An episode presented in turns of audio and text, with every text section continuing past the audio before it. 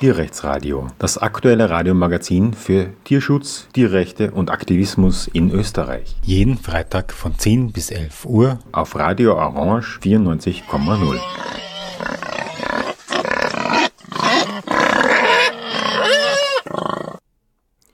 Willkommen zum Tierrechtsradio. Unser Thema heute das, äh, der Vollspaltenboden von Schweinen in den äh, Schweinebuchten in Österreich ist ja der großen Mehrheit der Betriebe ein sogenannter Vollspaltenboden, von dem ich jetzt mal ausgehe, dass alle wissen, was das ist. Es ist jetzt schon wirklich seit Monaten in aller Munde. Eine Haltung auf einem Betonboden, der durchgehend mit Spalten durchzogen ist und äh, mit allen damit einhergehenden Problemen für die Tiere. Das bedeutet einerseits natürlich auf dem harten Boden liegen, ohne Stroheinstreu, die kann man da nicht reintun, weil sonst die Spalten sich verkleben. Andererseits die scharfen Kanten, die eben auch zu Verletzungen an den Hufen führen. Ähm, und ein, ein Viertel der Schweine hat also schmerzhafte Hufverletzungen und über 90 Prozent haben schmerzhaft geschwollene Gelenke, aber damit nicht genug. Es fehlt ja der Stroh zum Wühlen, es fehlt der Naturboden, es fehlt auch der Platz, sich zu bewegen. Es fehlt auch der persönliche Freiraum in dem dichten Gedränge da drin. Und die Folge ist, dass sich die Tiere halt gegenseitig beißen, verletzen, dass sie neurotisch werden. Und äh, diese Verletzungen sind dann überall zu sehen und werden ähm, denen wird begegnet, indem man routinemäßig die Schwänze einfach abschneidet, sodass sie sich da nicht hineinbeißen können. Auch das wieder ein sehr hm, schlimmes Problem für diese Tiere, eine Verstümmelung der Tiere, wo man sie an die Haltungsbedingungen anpasst, anstelle die Haltung an ihre Bedürfnisse anzupassen.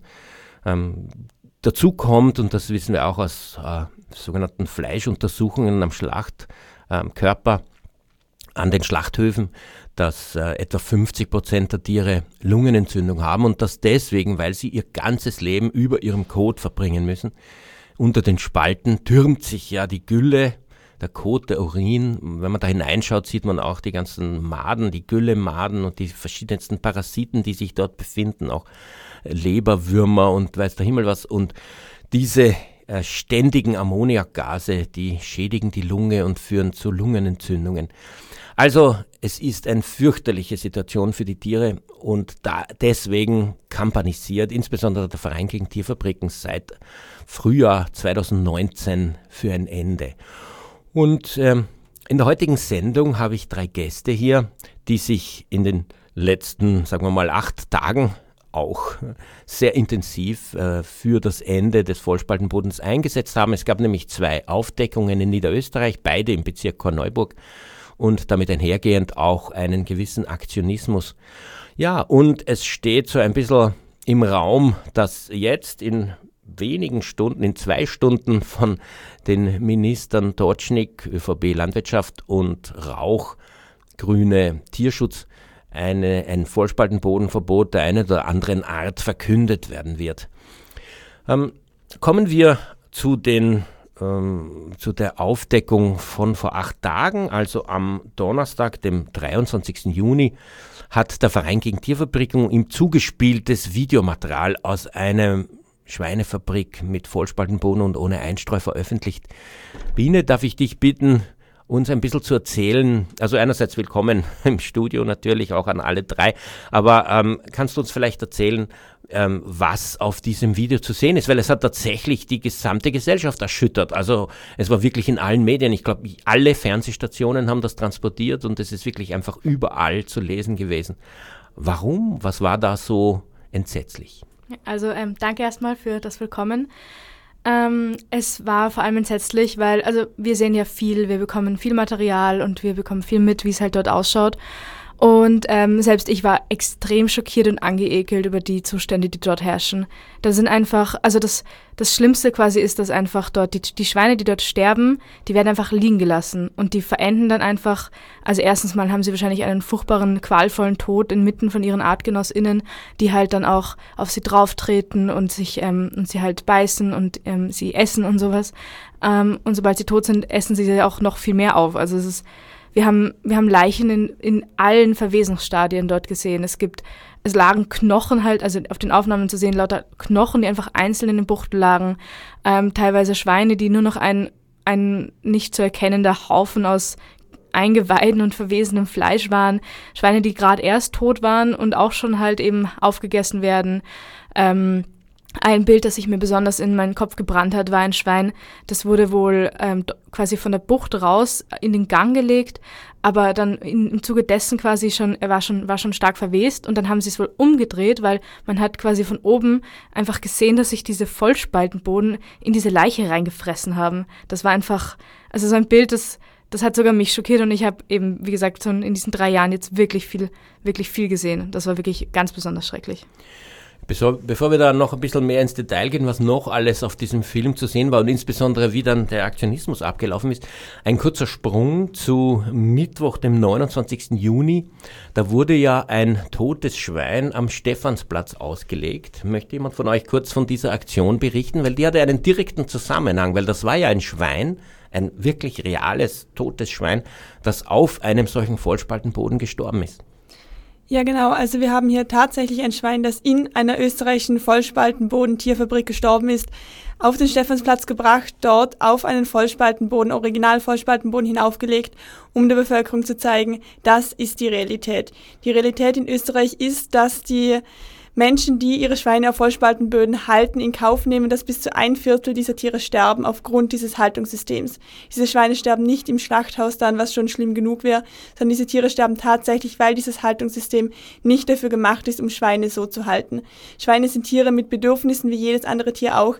Diese Tiere haben das Bedürfnis nach eben wühlen, nach Weichliegen, nach Beschäftigung. Vor allem eben diese einfach nur Beschäftigung. Diese Schweine haben ja nichts zu tun den ganzen Tag. Und aufgrund dieses furchtbaren Haltungssystems sterben sie einfach elendig und werden einfach wie Abfallprodukte von der Gesellschaft auch behandelt. Und hier wollten wir diesen Menschen einfach diese Realität aufzeigen, was eben momentan genau in diesem Moment noch in Österreich gang und gäbe ist. Dazu muss man ja sagen, dass selbst Menschen, die kein Mitgefühl mit Schweinen haben, ein bisschen schockiert sein müssten bei dieser hohen Todesrate von ungefähr 700.000 Schweinen pro Jahr, die an den Haltungsbedingungen sterben, also nicht im äh, Schlachthof, sondern an den Haltungsbedingungen, weil das ist sozusagen äh, ein, ein sinnloses Investment, ein, ein sinnloser Tod, die werden einfach in die Tierkörperverwertung gebracht und sozusagen weggeschmissen, zermahlen. Aber so schlimm ist das Haltungssystem, dass diese Tiere an der Haltung selber in so hoher Zahl eingehen. Ähm, Jetzt ist es offensichtlich so, dass in dem Betrieb diese ganzen Leichen liegen gelassen wurden. Ich spreche jetzt wieder von der Aufdeckung vom Donnerstag, dem 23. Juni. Aber de facto fallen ja eigentlich so viele tote Schweine immer an, nur werden sie halt schneller weggeräumt, sodass sie einem nicht so auffallen, oder? Genau, also normalerweise werden die einfach halt rausgeholt, sobald halt klar ist, dass, also im Idealfall werden sie natürlich lang vorher rausgeholt, wenn klar ist, okay, das Schwein ist krank, mit dem Schwein fehlt was, das gehört medizinisch behandelt und versorgt, sodass es eben nicht extrem leidet und ähm, nicht unter halt Schmerzen stirbt.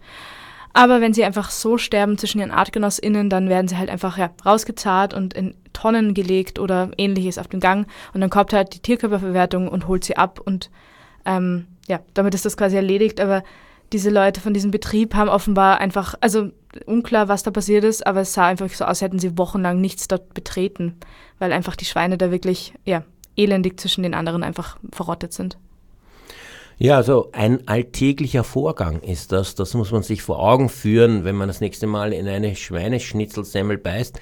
Ein alltäglicher Vorgang, dass dort bei einem Schweinebetrieb in Österreich die Tierkörperverwertung vorfährt und die ganzen Leichen einsammelt, die über die letzten 24 Stunden angefallen sind.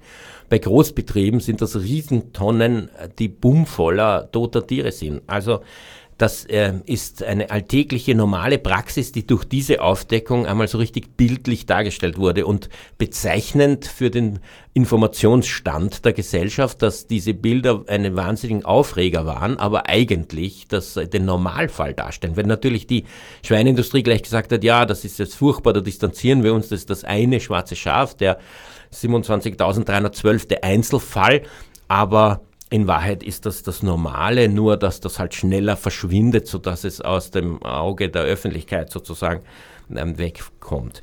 Ähm, kannst du uns noch ein bisschen mehr erzählen über die Zustände dort? Du hast ja auch eine Anzeige erstattet. Genau, also ähm, Hauptmerkmal war natürlich ähm, die Leichen dort, aber die sind ja nur quasi die Spitze des Eisbergs, weil wenn dort so viele Tiere einfach ähm, ja, dort liegen und einfach schon sterben, dann heißt es natürlich, dass es anderen Tieren schon sehr schlecht geht, dass die kurz vorm Tod stehen. Und das hat uns jetzt auch ähm, der, ein, ein Medium hat berichtet, dass die Amtsärztin, die danach die Kontrolle durchgeführt hat, dass sie einige Tiere euthanasieren musste, weil es eben schon so schlimm um sie stand. Es gab natürlich die ganz, ganz klassischen Vollspaltenbodenverletzungen, also ähm, angekaute Schwänze, äh, geschwollene Gelenke, irgendwelche Eiterbeulen, angebissene Ohren. Das ist ja leider wirklich tagtäglich ähm, einfach normal im Vollspaltenboden, dass diese Verletzungen entstehen. Und genau, also dort war natürlich einfach das Problem, dass es, dass dann diese Leichen einfach liegen geblieben sind. Es gab auch ähm, Beschäftigungsmaterial war natürlich auch zu wenig und natürlich der allgemeine hygienische Zustand war sehr fragwürdig, weil es halt, ja, es sah halt ziemlich aus. Es waren auch ein paar ähm, bauliche Maßnahmen einfach kaputt. Ähm, Ventilator war, glaube ich, kaputt und äh, irgendwas mit der Fütterung hat auch nicht gestimmt. Also sehr, sehr fragwürdig, vor allem weil dieser Betrieb eigentlich angeblich in dieser Ortschaft als Vorzeigebetrieb gegalten hat. Und ja, jetzt wohl nicht mehr. Vor etwas mehr als zwei Monaten war ich in einem Schlachthof, sozusagen sowohl bei der Schlachtung als auch bei der Verarbeitung dieser toten Körper dabei. Und wenn sich jetzt ein Hörer oder eine Hörerin fragen, was passiert eigentlich normalerweise mit so verletzten Tieren, Tieren mit Eiterbeulen, Tieren mit großen ähm, geschwollenen Gelenken, Tieren mit also riesigen offenen Wunden, Tiere mit abgebissenen Schwänzen, werden die nicht ausgegliedert äh, am Schlachthof und da sagt man ja, das äh, ist, kann nicht für den menschlichen Verzehr verwendet werden, weil das sind ja kranke Tiere. Naja, aber der Witz ist, jedes dieser Tiere ist krank. Jedes dieser Tiere, wenn man die Schlachtkörperuntersuchungsscheine die dem VGD zugespielt worden sind, 3777 an der Zahl vor etwa zwei Jahren. Wenn man die ansieht, merkt man, dass im Mittel ein Schwein eineinhalb Krankheiten hat. Also ja, diese ganzen kranken Tiere werden verwertet und dort, wo die Krankheit so ungustiös ist, dass man sie als Schnitzel oder äh, irgendwelche Körperteile, die ja so ersichtlich sind, dem Konsumenten, der Konsumentin nicht zumuten kann. Dort wird es einfach zermahlen in einer Art Fleischwolf zu den Würsteln, die am Würstelstand zu haben sind. Vor meinen Augen an dem Schlachthof vor etwas mehr als zwei Monaten wurden die Eiterbeulen nicht herausgeschnitten, sondern einfach mit zermahlen in die Wurst hinein. Also beim nächsten Biss in die Depreziner oder auch in die Knackwurst oder in die Käsekreiner oder wie die alle heißen, kann man sich äh, daran erinnern, an die Fotos von die der Verein gegen Tierfabriken veröffentlicht hat, von diesen dicken, großen Eiterbeulen in den Gesichtern und am Körper dieser Schweine. Und das isst man da gerade. Ich finde auch ein ganz spannender Aspekt, der mir irgendwie erst im Laufe dieser Aufdeckung aufgefallen ist. Also ich esse ja natürlich keine Schweine, aber ist es für Leute, die Schweine essen, nicht voll eklig zu wissen, dass diese Schweine schon andere Schweine gegessen haben, vor allem in so voll also voller Blut und roh. Ich stelle mir das total eklig vor und ich frage mich, wie das Leuten geht, die Schweine essen, wie sie sich fühlen, wenn sie das hören. Ja, ähm, erstaunlicherweise dürfen alle diese Tiere trotzdem noch dem menschlichen Verzehr zugeführt werden. Da, da ist man sehr rigoros, da ist man sehr, sehr locker, da toleriert man viel, weil man weiß, wenn man das nicht tolerieren würde, bliebe fast kein Schwein mehr übrig. Welches gesunde Schwein landet im Schlachthof? Das ist ja einfach nicht möglich nach der Zeit und nach dieser Art von Haltung. Ähm, vielleicht mit der Ausnahme von Freilandschweinen, die aber in Österreich ja unter ein Prozent sind. Und bei Bioschweinen sind wir leider auch nicht höher prozentuell, da sind es gerade mal zwei. Aber kommen wir jetzt zur Aktion, die diese Aufdeckung am 23. Juni begleitet hat. Ähm, überraschend für den Betrieb selbst sind Aktive erschienen dort und haben auf einer amtsärztlichen Untersuchung bestanden. Möchte jemand von euch äh, kurz erzählen, was da passiert ist? Ähm, ja, also wir haben uns eben vor den Betrieb gestellt äh, mit Transparenten und eben auch Bildern aus dem Betrieb. Äh, das ist für mich immer ähm, ziemlich wichtig, weil eben auch viele Leute vorbeifahren und manchmal bleiben eben auch Leute stehen und fragen uns, was wir hier machen. Und da finde ich es sehr wichtig, dass wir den Leuten, die dort wohnen, auch zeigen, wie es in dem Betrieb aussieht, der quasi direkt ähm, in der Nachbarschaft liegt ähm, der eben auch als guter Betrieb gilt. Ähm, Wie sind denn da die Reaktionen der Passanten und Passantinnen? Ähm, ganz unterschiedlich. Es gibt Leute, die einfach nur vorbeifahren, uns den Vogel zeigen, uns beschimpfen. Ähm, es gibt Menschen, die ihre Zustimmung ausdrücken, wenn sie vorbeifahren. Ähm, es gibt aber auch Leute, die wirklich diskutieren wollen, die dann stehen bleiben, auch wirklich mit dem Auto auf der Landstraße stehen bleiben und mit uns diskutieren, ähm, fragen, ob das wirklich Bilder sind aus dem Betrieb, ähm, denen wir das auch erklären können ähm, und so weiter. Jetzt gab es Aktionen dieser Art ähm, schon einige in den letzten Jahren bezüglich Vollspaltenboden und Schweinefabriken. Äh, ich erinnere mich an eine so eine Dachbesetzung vor einiger Zeit, muss jetzt auch schon bald dann zwei Jahre her sein, wo der Betriebsleiter hergekommen ist und gleich begonnen hat, die Leute zu attackieren und zu prügeln. Wie hat nach drei Jahren Kampagne gegen den Schweinevollspaltenboden, nach drei Jahren Aufklärungsarbeit in der Öffentlichkeit, was das für eine Tierquälerei ist, wie hat der Betriebsleiter oder die Betriebsleiterin in dem Fall am 23. Juni reagiert? Ähm, also gar nicht so, wie man das bisher gewohnt war eigentlich. Ähm, er hat uns eigentlich fast schon ignoriert und ist ähm, eben an uns vorbeigefahren, ähm, stehen geblieben vor dem Betrieb und direkt hineingegangen, ähm, weil er eben wahrscheinlich auch erfahren hat, dass wir eine Amtsärztin verständigen und ähm, hat sich dann vermutlich um einige Zustände dort gekümmert. Ich weiß nicht genau, was er da drin gemacht hat. Ähm, jedenfalls hat er uns gar nicht attackiert, ähm, relativ wenig mit uns interagiert, äh, auch nicht die Polizei gerufen, was ja eigentlich auch immer der Fall ist. Ähm, das heißt, wir konnten da ziemlich ungestört eigentlich weiter demonstrieren, während er sich eben um seinen Betrieb und um die Amtsärztin gekümmert hat. Fällt mir auch eine andere Aktion dieser Art ein, wie lang das her ist, äh, möge man mich nicht festnageln, ähm, wo auch äh, so ein Turm ähm, besetzt wurde. Gut, das war in dem Fall noch nicht, das ist erst die Aktion eine Woche später. Da hat jedenfalls die Polizei ziemlich ähm, rigoros ist sie da eingeschritten. Aber diesmal, also am 23. Juni, meine ich jetzt, gab es da irgendeine Polizeireaktion letztendlich? Nein. Immerhin war es ja auch eine nicht angemeldete Versammlung, was normalerweise so Landpolizei ganz schön aufbringt. Nein, gar nicht. Wir haben an dem Tag keinen keine einzige Person von der Polizei gesehen. Es wurde keine Polizei gerufen, sie ist nicht vorbeigekommen, gar nichts. Hat äh, jemand von euch dreien irgendwie mitbekommen, was die Amtsärztin gesagt hat, wie sie reagiert hat, wie sie dann erschienen ist? Ja, also die Amtsärztin war sehr ich würde mal sagen, professionell. Sie hat das ernst genommen, sie hat die Anzeige sehr ernst genommen, die sie von uns bekommen hat.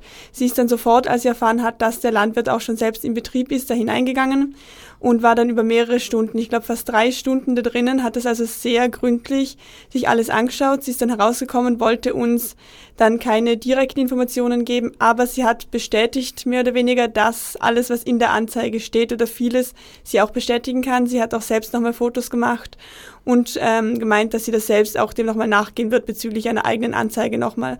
Also man hat einfach gemerkt, dass ihr das persönlich sehr wichtig war, dass sie hier wirklich professionell agiert hat und dass ihr auch wirklich das wichtig war, hier sich jedes Schwein wahrscheinlich einzeln anzuschauen und dann zu, zu entscheiden, was sie macht.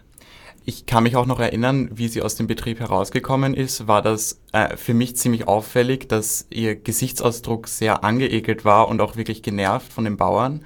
Ähm, also ich finde, das hat sie auch selber sehr mitgenommen, was sie da drin gesehen hat. Unser Thema heute ist äh, der Vollspaltenboden in der Schweinehaltung. Es gab dazu ähm, bemerkenswerte Aktionen in letzter Zeit. Wir haben schon angesprochen, vor acht Tagen am 23. Juni äh, wurde ein ganz besonders grauslicher Betrieb aufgedeckt im Bezirk Korneuburg und dazu auch dort eine Aktion gemacht. Das besonders Grausliche dran waren die vielen toten Tiere, die dort herumgelegen sind und entsprechend gab es dazu dann eine Aktion am 29. Juni, wo ein so ein totes Schwein von einer Vollspaltenboden-Schweinefabrik am Stephansplatz ausgelegt wurde, damit die Menschen einmal sehen, was diese Haltungsform eigentlich den Tieren zumutet. Auch dieses tote Schwein hatte geschwollene Gelenke und Verletzungen an Ohr und an Schwanz, ein ganz typischen Probleme. Und woran es letztlich gestorben ist, weiß man nicht, weil das ja diesem ganzen ähm, System vollkommen egal ist. Nicht? Man, man kalkuliert damit, dass 15 Prozent der Tiere plus minus an den Haltungsbedingungen sterben. Dann ist der Profit maximiert. Das ist eine eiskalte Rechnung, die man aber eigentlich ähm, leicht nachvollziehbar darstellen kann, also rein sozusagen profitorientiert da, äh, nachvollziehbar. Ähm, wenn man den Tieren immer schlechtere Haltungsbedingungen bietet, dann hat, braucht man immer weniger Geld investieren. Ähm, allerdings steigt dann irgendwann einmal die Todesrate. Und ähm, weniger Geld investieren heißt, der Profit steigt, aber die Todesrate, wenn sie dann irgendeine Höhe einnimmt, äh, sinkt der Profit wieder. Das heißt, man adjustiert das, die Haltungsbedingungen auf einer so miesen ähm, Situation und einem miesen Level, dass etwa 15 Prozent der Tiere sterben, dann hat man den meisten Profit aus diesen Tieren geschlagen. Diese eiskalte Rechnung findet man bei allen anderen der sogenannten Nutztierarten auch. Ähm, das ist eine Todesrate, die man sozusagen vollkommen absichtlich in Kauf nimmt. Aber bei der Anzahl von Schweinen, die es in Österreich gibt, kommt man da auf etwa 700.000 Schweine. 700.000 Schweine, das ist eine Anzahl der Schweine, die ja doch so groß werden wie Menschen und auch äh, schwer, dass die ja, also das einer, einer Stadt entspricht, die äh, größer ist als alle anderen in Österreich außer Wien. Ähm, und so eine ganze Stadt sozusagen lassen wir an den Haltungsbedingungen auf furchtbare Weise sterben und werfen es weg damit wir mit den anderen Tieren den Profit maximieren können. Ich meine, diese Gedanken und diese Fakten muss man sich mal auf der Zunge zergehen lassen. Aber es gab noch eine zweite Aufdeckung am 30. Juni. Bei mir im Studio sind drei Aktive, die an diesen Aktionen teilweise beteiligt waren und die auch diese Aufdeckungen, die Videos studiert haben. Das sind zugespielte Filme und Fotos von unbekannten Personen, aber analysiert wurden sie dann äh, von eben MitarbeiterInnen des Vereins gegen Tierfabriken, der dann auch Anzeige erstattet hat bezüglich all jener Punkte, die äh, das Gesetz übertreten. Aber das ist nicht der zentrale Vorwurf, auch wenn die Medien sich dafür besonders interessieren. Es geht ja um das System und nicht um das Gesetz. Das System quält die Tiere in oftmalig vollkommen gesetzeskonform. Möchte jemand von euch kurz ähm, äh, erzählen, was die Videos dieses zweiten Betriebs zeigen? Genau, also die Videos von diesem zweiten Betrieb zeigen halt eben fast dasselbe wie bei dem, wie dem ersten sehr, sehr schlimmen Betrieb. Der einzige Unterschied war ja eigentlich nur, dass die Leichen dort rausgezehrt werden und halt nicht den anderen überlassen werden. Also man hat Verletzungen, man hat ähm, Beulen, man hat Kratzer, angebissene Ohren, ähm, angebissene Schwänze, verkrüppelte Ohren, die halt eben von früheren Verletzungen einfach dann so verkrüppelt zurückbleiben und so weiter. Also genau dasselbe, ganz typische Vollspaltenbodenmaterial, das wir seit Jahren sehen, das halt immer wieder und immer und immer und wieder zeigt, ähm, wie schlimm es eigentlich ist. Das Schwierige an dieser Aufzeichnung ist quasi ähm, zu sagen, dass es halt so gesehen ähm, kein Skandal ist, weil es einfach überall so ausschaut. Und das ist halt besonders für die Medien natürlich schwer, weil die haben halt lieber Skandale. Aber man muss einfach sagen, überall schaut so aus, es ist einfach nicht besser als das und das ist halt einfach schon einfach wirklich schlimm, wenn man sich einfach mal anschaut. Wenn man jetzt die mediale Reaktion auf die erste Aufdeckung betrachtet und vergleicht mit der auf die zweite, obwohl die Zustände eigentlich sehr ähnlich sind, war das doch sehr verschieden. Wie erklärst du das und was, wie bewertest du das? Ich, ähm, genau das. Also man sucht immer einen Skandal, weil dann kann man sich schnell abputzen dran, äh, dass es ja doch nicht so schlimm ist, ähm, sondern dass es ja eben diese schwarzen Schafe gibt, diese einzelnen BäuerInnen, die halt das nicht so gut machen und deswegen gibt es da diesen Skandalbetrieb und es lag ja an dem und es war ein Einzelfall und so weiter. Also dasselbe Blabla, das halt immer ist nach solchen eindeutigen Systemen Fehlern quasi. Also es ist einfach, es ist einfach, liegt einfach am Haltung, an der Haltungsbedingung und an nichts anderem. Wie gesagt, der einzige Unterschied war, dass der, bei dem einen werden die Leichen rausgeschleppt, bei dem anderen nicht. Jetzt gab es dort am 30. Juni, von uns aus gesehen hier gestern, auch eine Aktion, auch einen Aktivismus vor dem Betrieb. Möchte jemand von euch erzählen, was da konkret passiert ist? Ja, gern. Also es hat im Prinzip sehr ähnlich ausgeschaut wie die Aktion letzte Woche. Wir haben wieder Plakate mitgenommen, wir haben uns vor die Tierfabrik gestellt, wir haben dort demonstriert, wir haben Bilder mitgenommen, aktuelle Bilder aus dem jetzigen Betrieb und den Passantinnen gezeigt.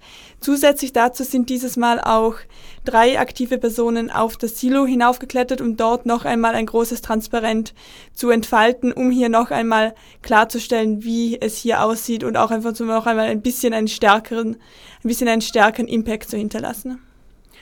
Diese Besetzungsaktion des Silos, wie ist die abgelaufen und was war da die Reaktion von Behörden, Polizei, Betrieb? Ähm, ja, also Ähm, ich war eine der Personen, die ähm, oben war mit zwei anderen AktivistInnen und ähm, ja, wir haben, es gibt eben eine Leiter auf der Rückseite des Silos und ähm, zu dieser sind wir eben hin, um hochzuklettern auf das Silo.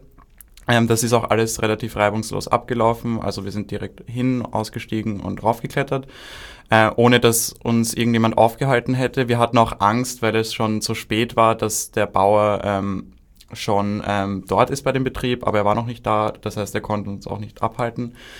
Ähm, ja, dann waren wir eben oben und haben ziemlich schnell das Transparent ähm, heruntergehängt. Und es ist jetzt eben so, bei ak solchen Aktionen, die vergleichbar waren, wo auch schon Silos besetzt wurden, gab es eben ziemlich starke polizeiliche und behördliche Reaktionen. Und deswegen haben wir uns eigentlich auch schon darauf vorbereitet, ähm, dass es diese Reaktionen geben wird. Und ich war auch persönlich schon darauf eingestellt, vielleicht festgenommen zu werden. Ähm, es ist dann aber alles ganz anders gekommen.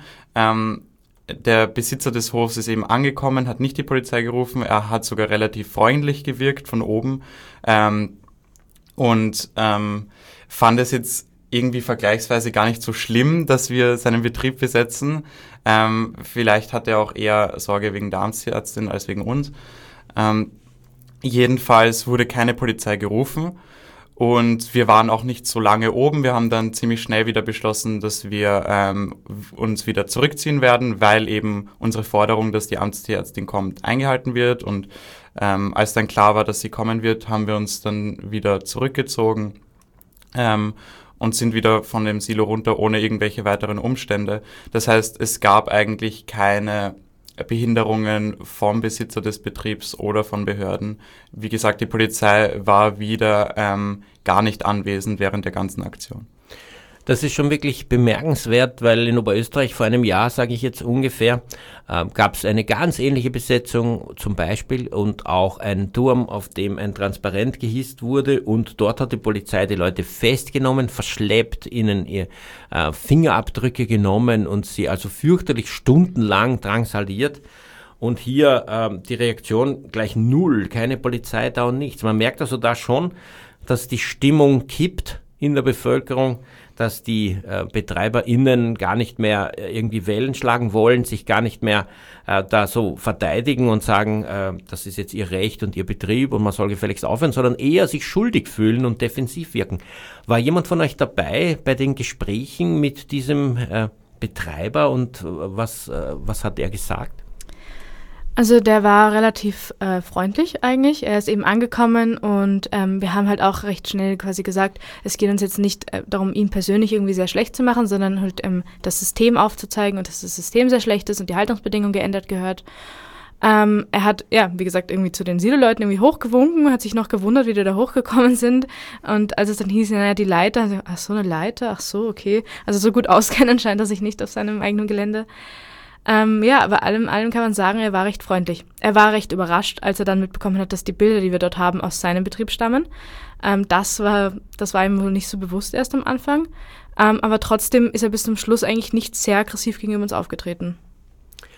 Dokumente haben ja ergeben, dass er eigentlich den Betrieb schon an seine Tochter, an seine 20-jährige Tochter weitergegeben hat. Die hat aber irgendwie viel aggressiver gewirkt. Ja, die hat beinahe einen Unfall verursacht, weil sie so ganz aggressiv irgendwie auf ihren, da, da, der Fabrik hinfahren wollte. Ähm, der, der hat, glaube ich, niemand geredet oder beziehungsweise ähm, ich habe nichts mitbekommen. Die, sind, die ist aber auch recht schnell wieder gefahren und die ist dann auch gar nicht wiedergekommen, soweit ich weiß. Ähm, ich glaube, man hat schon ein bisschen gemerkt, dass es so, also die Eltern wohl von ihr, dass die sich schon ein bisschen verantwortlicher gefühlt haben, weil die waren irgendwie präsenter dort. Gab es auch diesmal Passanten, Passantinnen-Reaktionen? Ja, ähm, ziemlich viele. Also immer wieder sind Leute vorbeigefahren und es gab halt ganz unterschiedliche Leute, die uns ähm, gewunken haben und den Daumen nach oben gezeigt haben, aber auch sehr viele Leute, die halt wirklich eben stehen geblieben sind auf der Straße und uns angeschrien haben, vor allem, dass wir was arbeiten gehen sollen. Also der übliche ähm, langweilige alte Spruch. Ähm, Leute, die ähm, gemeint haben, das sind irgendwie herzensgute Menschen und was machen wir da bei denen und so. Und wir haben halt auch gesagt, es geht da nicht um die Menschen, sondern um die Schweine da drin, die jetzt gerade leiden und ähm, bei denen jetzt gerade eben was getan werden muss.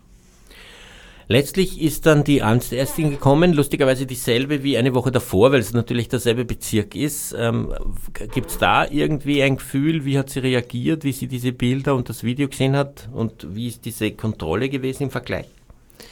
Also ich glaube wieder sehr ähnlich. Sie hat wieder ähnlich professionell reagiert. Sie hat sich diese Bilder, diese Videos angeschaut. Sie hat das sehr ernst genommen und sie hat auch gesagt, dass jedes einzelne Schwein, das eben krank oder verletzt ist und nicht separiert wird, im Prinzip schon ein Verstoß gegen das Gesetz ist. Das heißt, für sie hat das jetzt gar nicht so einen großen Unterschied gemacht, ob das jetzt Dutzende Schweine sind, die da drinnen leiden, oder es reicht im Prinzip schon ein, zwei Schweine, die eben verletzt sind und nicht separiert werden obwohl es laut Gesetz so gemacht werden muss. Das heißt, für sie war das ihre professionelle Meinung, dass sie da trotzdem natürlich hineingeht und sich trotzdem jedes Schwein ansieht und auch bei jedem Schwein wahrscheinlich sich das aufschreiben wird und an den Besitzer weitergeben wird, wenn da etwas nicht passt. Also unserer Meinung nach war sie recht, also jetzt nicht wirklich froh, aber dass sie das komplett ernst genommen hat, dass wir sie gerufen haben und deshalb auch sofort gekommen ist.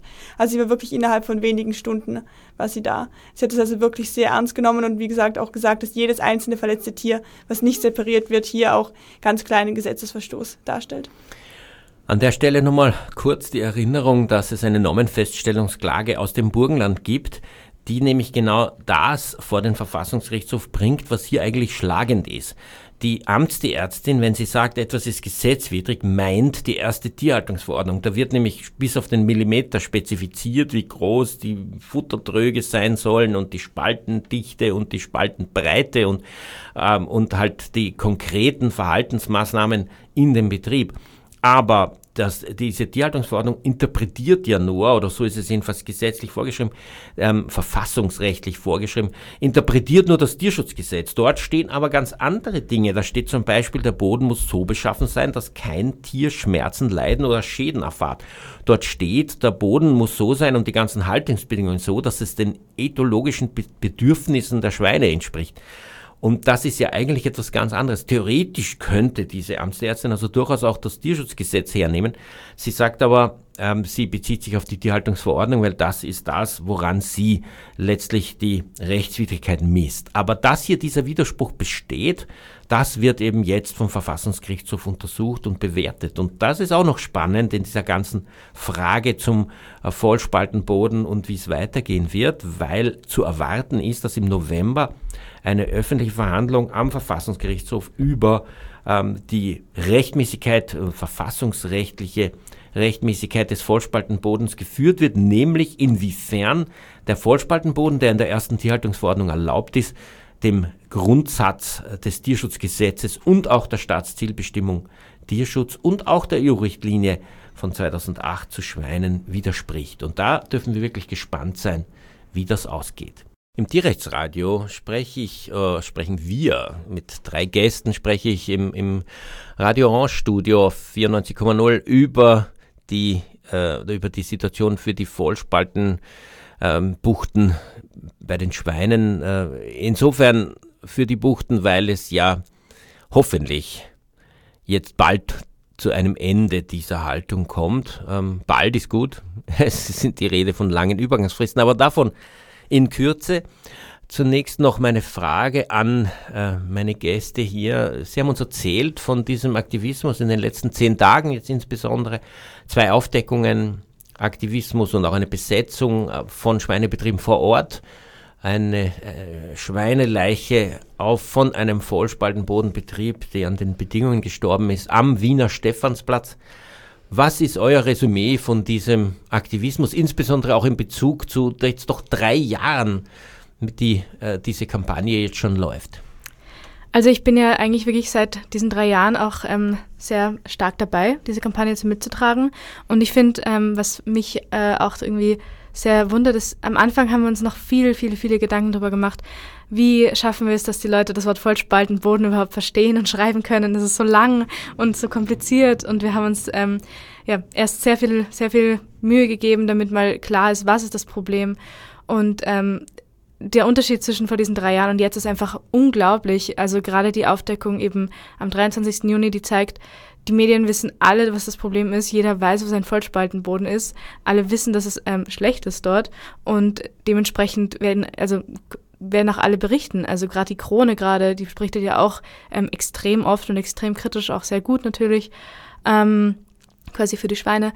Und ja, also dieses, dieser Unterschied von vor drei Jahren zu jetzt ist einfach Wahnsinn. Und auch gerade diese Aktionen in den letzten acht Tagen zeigen, dass ähm, alle der Meinung sind, es muss sich was ändern. Es ist eindeutig klar, es ist jetzt endlich soweit, dass das, Dach, das Dach brennt, sagt man, glaube ich.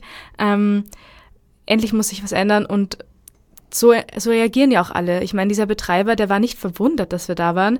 Der hat sich nur geärgert ein bisschen, glaube ich. Aber sonst war es das auch schon. Er hat nicht die Polizei gerufen, er ist nicht komplett ausgerastet, weil er sagt, das ist komplett haltlos, dass ihr da steht.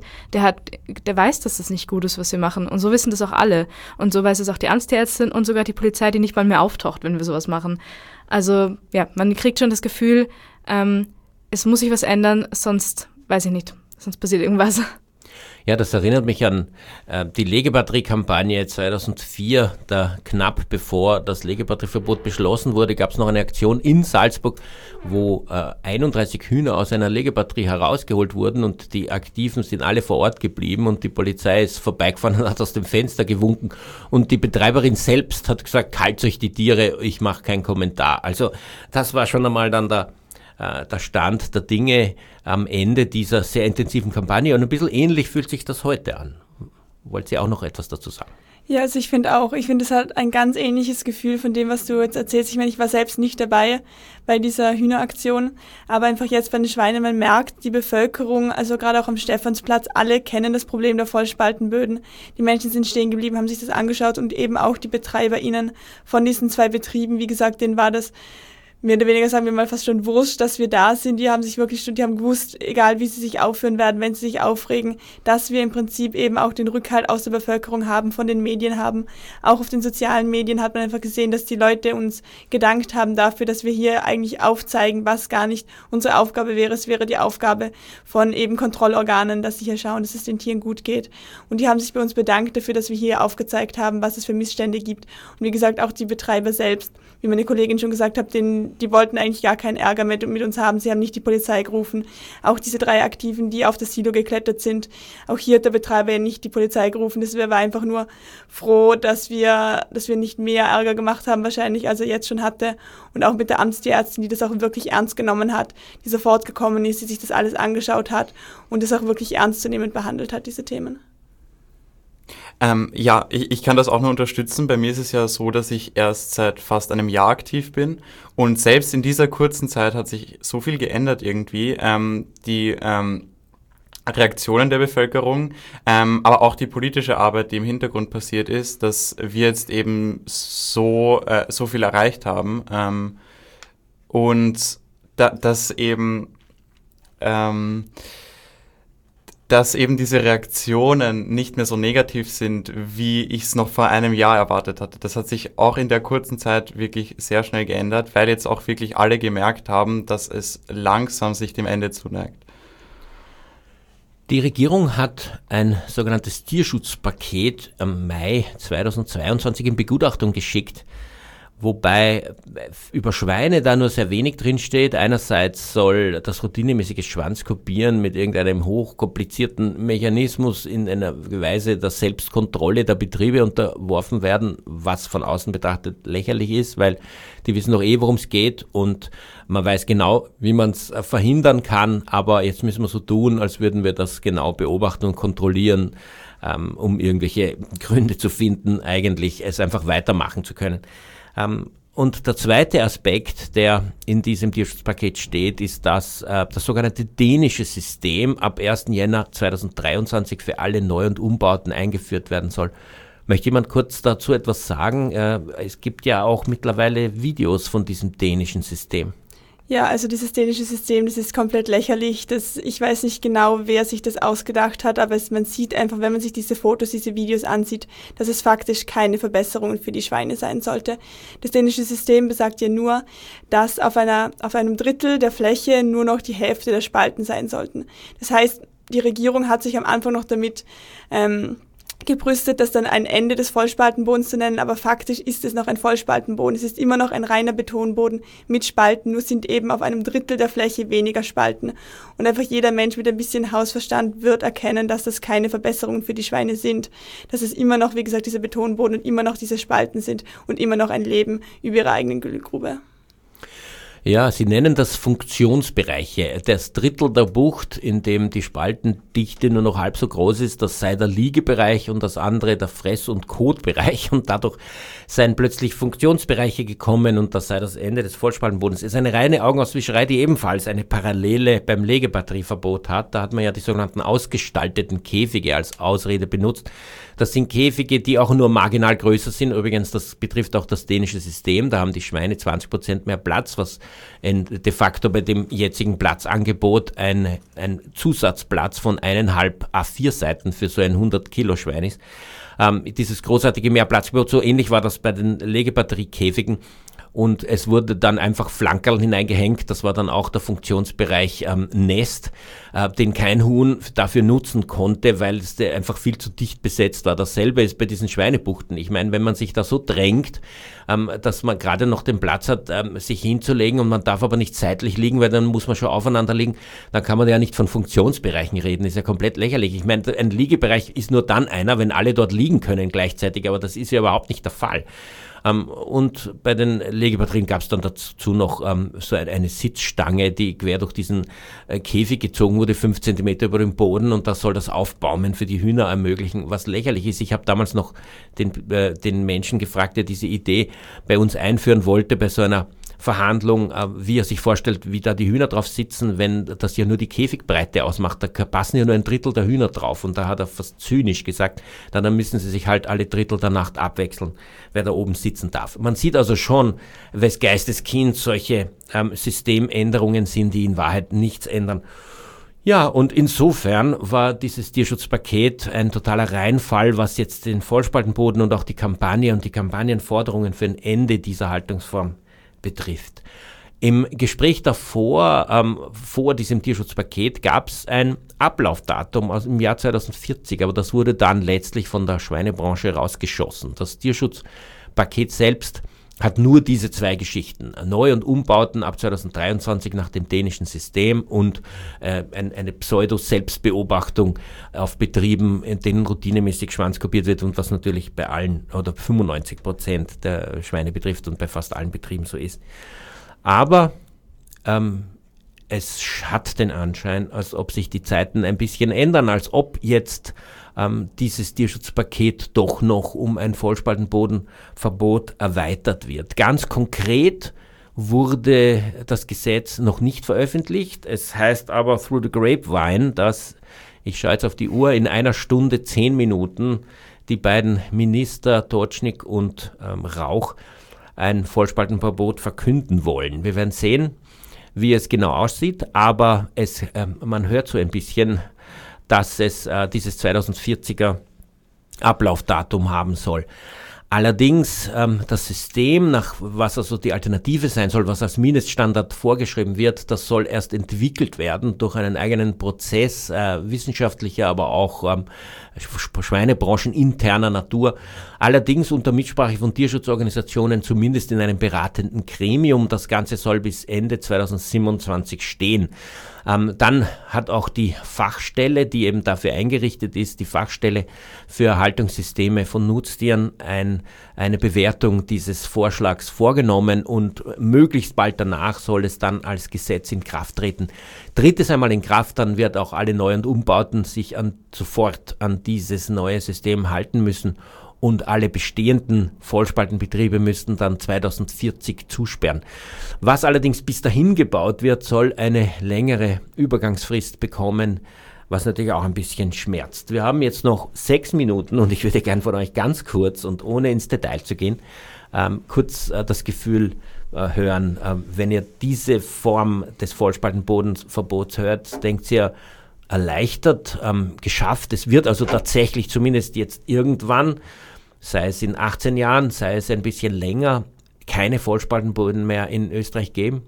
Oder irritieren euch die komplizierten Umstände, in denen das kommen soll mit den langen Übergangsfristen? Also ich habe irgendwie sehr gemischte Gefühle, was das alles angeht. Ähm, also ich kann voll gut beides sehen quasi. Einerseits freue ich mich, dass es ja so ausschaut, als werden alle unsere Bedingungen, bei denen wir gesagt haben, das ist wichtig für die Kampagne, das ist wichtig für die Schweine, werden umgesetzt. Das bedeutet ähm, eine tiefe Einstreu von Stroh, ein Liegebereich für alle Schweine und mehr Platz. Also wenn das alles passiert, dann ist es eh schon voll viel geschafft. Vor allem, weil uns halt die letzten drei Jahre alle Leute von allen Richtungen sagen, wir werden es nie schaffen, nie wird sich irgendwas ändern. Und jetzt hätten wir es geschafft. Mit einer Übergangsfrist, mit die halt extrem lang ist, vor allem wenn man sich einfach vor Augen hält, ähm, wie schnell auch die Welt irgendwie gerade so ein bisschen zugrunde geht im Klimawandel, dann frage ich mich schon, 2040 sind wir da überhaupt noch da. Aber es muss ja irgendwas Und es passieren. ist somit, es ist leider zu vermuten, dass manche Betriebe sogar noch mal zehn Jahre drauf Ja. erst zusperren müssen. Wer ist, äh, was, was passiert mit der Welt 2050? Wer isst da noch Schweinefleisch? Das ist alles in Schwebe in meinen Augen. Die, die haben irgendwie ein seltsames Weltbild, das also sehr starr und unverändert ist, was halt natürlich dem konservativen Einstellung entspricht. Absolut, ja. Also ja, ich bin froh, dass es irgendwie so ausschaut, als gäbe es ein Ende, aber ich bin natürlich sehr traurig, dass es so lang dauert, wobei wir eben relativ von Anfang an der Kampagne gesagt haben, wir müssen mit 15 Jahren Übergangsfrist rechnen. Ähm, jetzt ist, wenn es alles gut läuft, bis auf diese, ähm, diese neuen Umbauten vielleicht, ähm, sind es jetzt 17 Jahre, also eh nah dran zu das, was wir uns vorgestellt haben. Trotzdem natürlich eine furchtbare Vorstellung, dass die Schweine noch 17 Jahre so leiden müssen. Aber was ich mir auch immer wieder selber gesagt habe, ist, es bedeutet nicht, dass alle Schweine bis 2040 noch genauso leben, wie sie jetzt leben, sondern das bedeutet, dass jetzt schon Leute umstellen, jetzt schon Leute aufhören, ähm, es jetzt schon auf jeden Fall Thema ist. Das heißt einfach, es fängt Verbesserung in Wahrheit halt schon ab jetzt an. Ja, und dazu muss man sagen, auch hier ein Vergleich zur Legebatterie. Es ist ja damals gelungen, sowohl die AMA als auch die, den Handel dazu zu bringen, dass sie auf das neue System schon Jahre davor umgestiegen sind. Vielleicht gelingt das jetzt auch, dann könnte man natürlich die Übergangsfrist in der Realität ähm, zumindest halbieren. Genau, also wenn dieses Tierschutzgesetz, dieses Paket jetzt wirklich verkündet wird, dann bedeutet das ja nicht ein komplettes Ende von unserem Kampf gegen den Vollspaltenboden. Wir haben es jetzt innerhalb von drei Jahren geschafft, dass im Prinzip jeder Mensch in Österreich das Wort Vollspaltenboden kennt, dass jeder Mensch diese Probleme kennt. Wie gesagt, über 90 Prozent der Bevölkerung auch hier hinter uns stehen und hier Verbesserungen wollen. Und wir werden jetzt uns auch nicht einfach dann ruhig in ein Eck setzen und uns auf unserem Ruhm sozusagen ausruhen, sondern wir werden natürlich weiter, wie gesagt, bei der AMA und beim Handel und bei der Bevölkerung weiter dafür kämpfen, dass die faktischen Vollspaltenböden dann vielleicht schon wirklich früher der Vergangenheit angehören. Ähm, ja, ich finde, das ist auch ganz wichtig, dort anzusetzen und das stimmt mich auch ein bisschen hoffnungsvoll, ähm, weil eben, also dieses Gesetz sorgt dafür, dass ähm, Landwirtinnen und Landwirte jetzt wissen, dass sie nicht ewig so weitermachen können und dass sie sich vielleicht denken, dass es klüger ist, jetzt schon darauf umzusteigen, überhaupt, wenn der Handel sie dazu zwingt. Das heißt, ähm, gerade da Armer und Handel sind da jetzt sehr gefordert und da äh, hoffe ich, dass unser Fokus darauf ähm, dieses ganze faktische Verbot beschleunigen wird. Ja, die Schweinebranche hat ja immer behauptet, man könne den Vergleich zum Legebatterieverbot nicht ziehen. Dort war es ja tatsächlich eine Win-Win-Win-Situation für alle, nämlich äh, auch natürlich die Tiere haben in erster Linie profitiert und die KonsumentInnen, wenn man so will, aber auch ähm, die Branche selbst hat ähm, eben den Import von Käfigeiern reduzieren können. Und ähm, ja, das sei bei dem äh, Vollspaltenbodenverbot aber nicht so, und zwar deswegen, weil der Handel weniger dominant ist. Also Schweinefleisch wird nur zu einem Drittel über Supermärkte vertrieben.